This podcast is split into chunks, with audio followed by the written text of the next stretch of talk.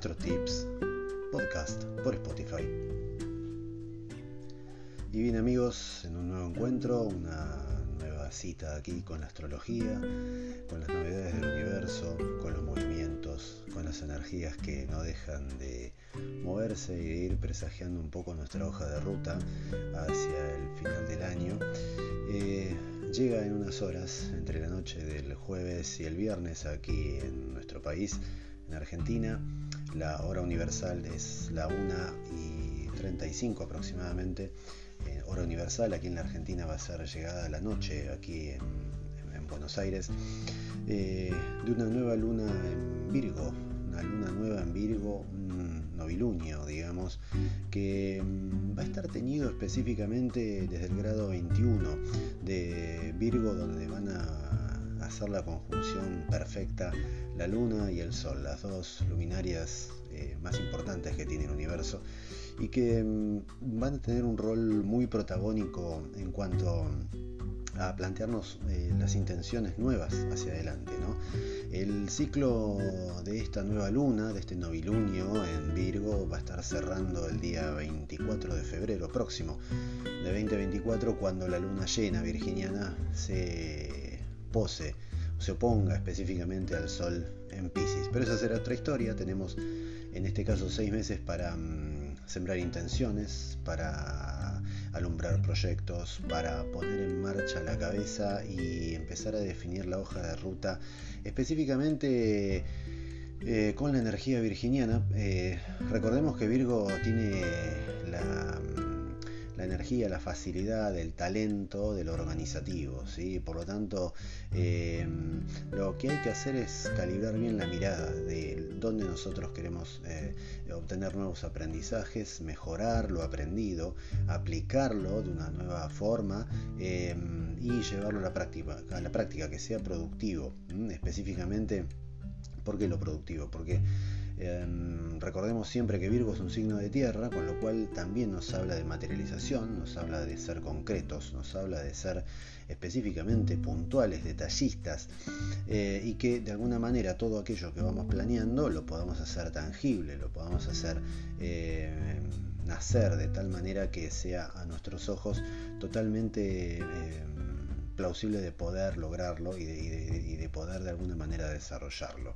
Em, esta luna nueva virginiana tiene algunas particularidades con algunos tránsitos que em, de esta actividad troncal que tenemos que desarrollar, que es específicamente mirar el futuro eh, desde un lugar un poco más organizado, más, más detallista y desde el punto de vista que también nos sirva a nosotros como para ser útiles hacia los demás. Virgo tiene mucho de esto.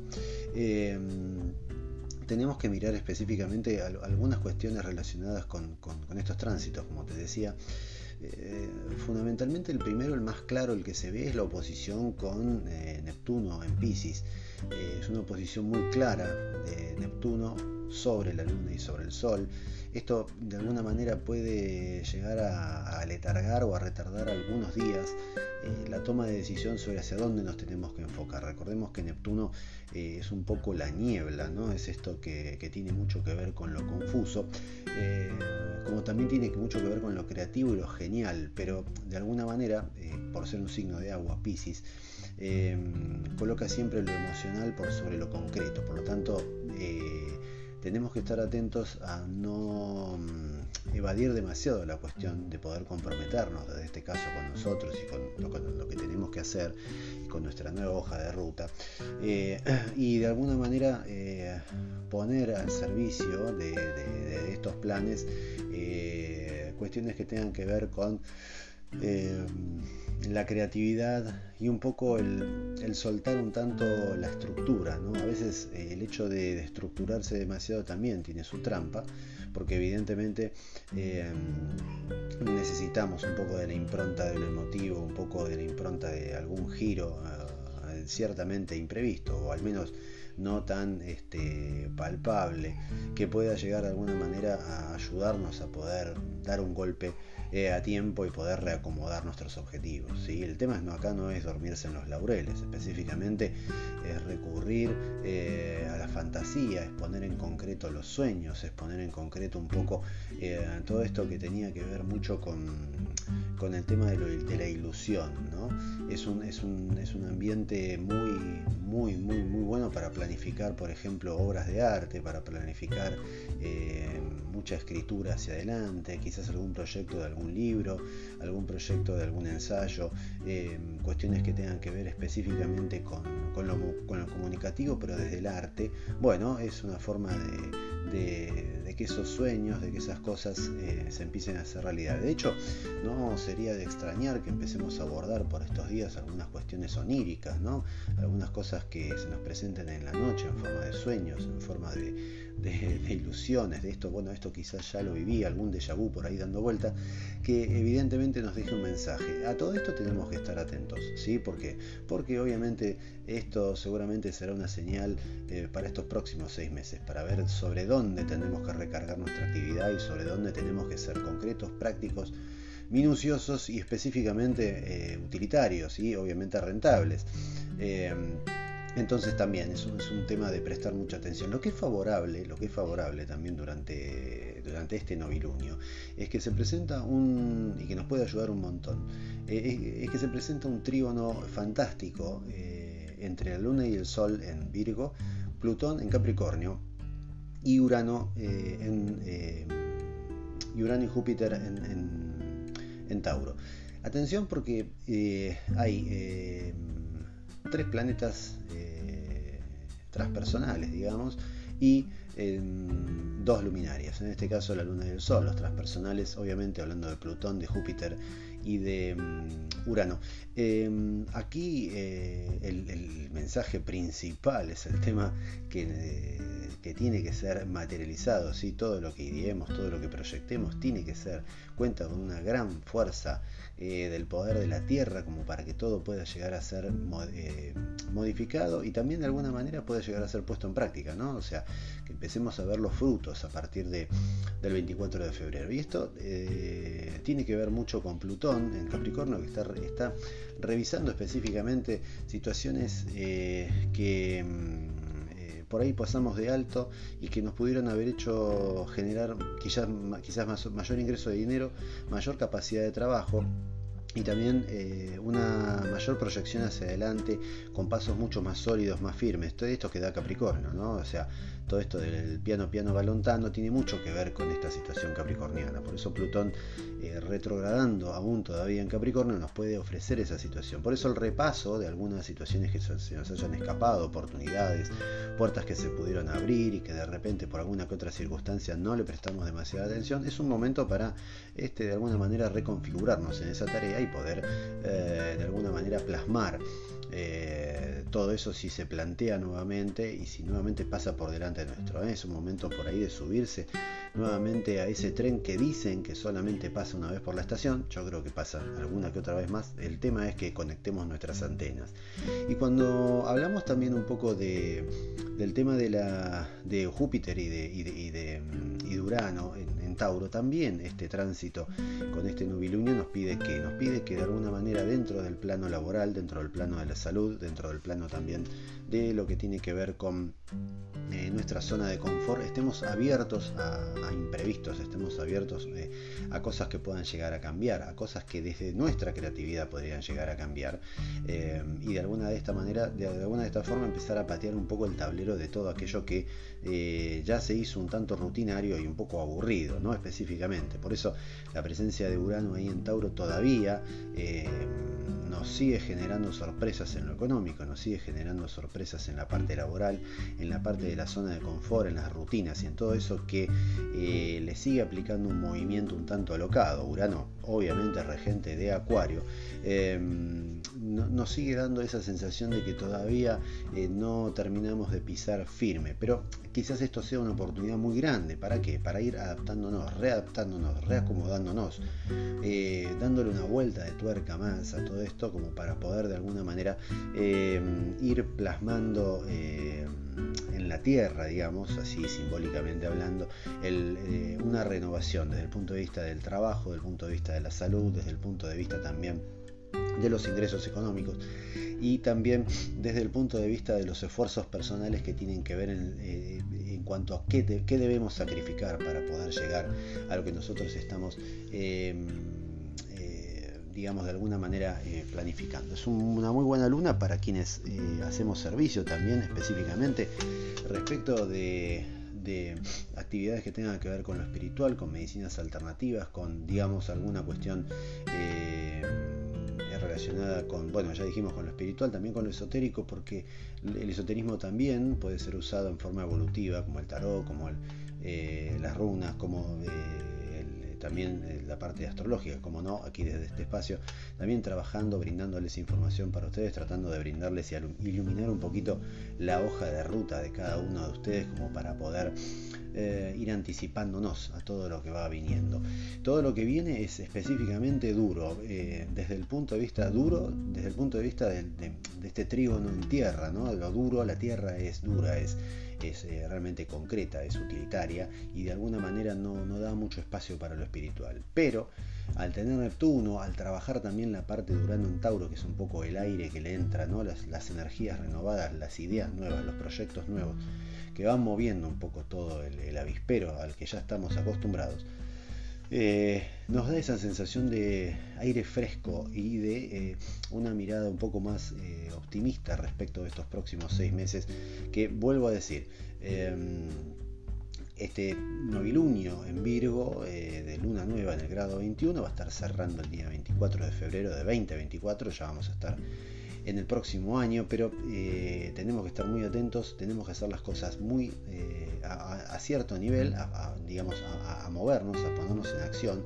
Virgo es un signo eh, de tránsito, de características, perdón, respecto del flujo de energía, es un, es un, es un, es un signo de, de tierra, sí pero utilitario sí, pero es el más mutable de los tres, por lo tanto es el mutable, es el que cambia, es el que está más acostumbrado un poquito más a la versatilidad, si bien tampoco podemos hablar de que es un signo totalmente favorecido por la movilidad, es el que más se adapta y es el que más nos va a pedir, evidentemente, movilidad, velocidad y resolución. Recordad que em, a Virgo lo rige Mercurio, que todavía está retrógrado, pero que a partir de mañana se libera va a estar unos días estacionario y a partir del día 17 aproximadamente ya se va a empezar a liberar su marcha hacia adelante, con lo cual, digamos, todo esto que estuvo eh, detenido en todos estos días mientras Mercurio retrogradaba, va a empezar a ser liberado y de alguna manera tiene que tener... Eh, eh, la especie, una concreción realmente visible, palpable, utilitaria y de alguna manera también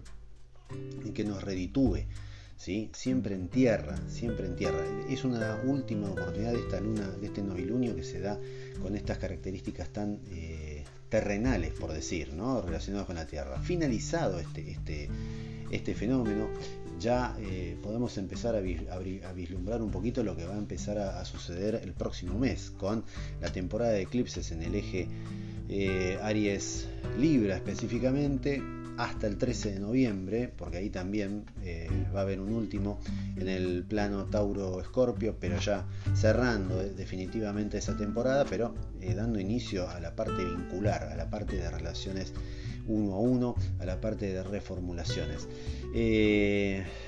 también con esta oposición de el Sol y la Luna de la conjunción de Sol y Luna en Virgo, esta nueva luna en Virgo con Neptuno nos va a hablar de temas espirituales, nos va a hablar de temas emocionales, nos va a hablar de temas específicamente relacionados con el mundo de la sensibilidad y del romance, del, cariño, de toda la parte de agua que de alguna forma, que de alguna forma debe ser eh, de alguna manera atendida.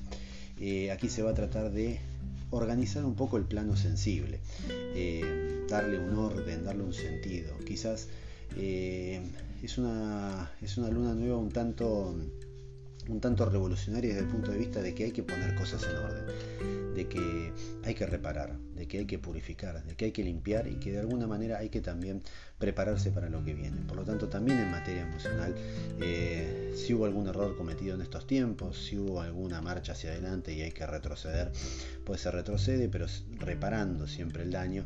La idea es que de alguna manera no quedemos esclavos de toda esa situación, de que uno eh, no tenga que, ir al, sacrificio y al padecimiento, ¿no? porque esto es Neptuno en Pisces, también un poco de victimización Em, y un poco de quedar atrapados en función del otro más que en función mía. ¿no? Entonces de repente eh, lo que acá propone también este, este novilunio es claramente, claramente ponernos en primer lugar, sobre todo cuando también eh, hay un tránsito dando vueltas por el, por el universo que tiene que ver con Venus en Leo, que hace muy poco se puso directo, y esto hace que también de alguna manera nos pongamos en el centro, nos pongamos nosotros como prioridad y empecemos a mirarnos a respecto de nuestros deseos, nuestras pulsiones, nuestras eh, eh, no sé, salidas a escena en un primer plano, ¿eh? más allá de hacer un equilibrio con este eje del servicio, que es específicamente Virgo y Pisces, ¿no? y donde se juegan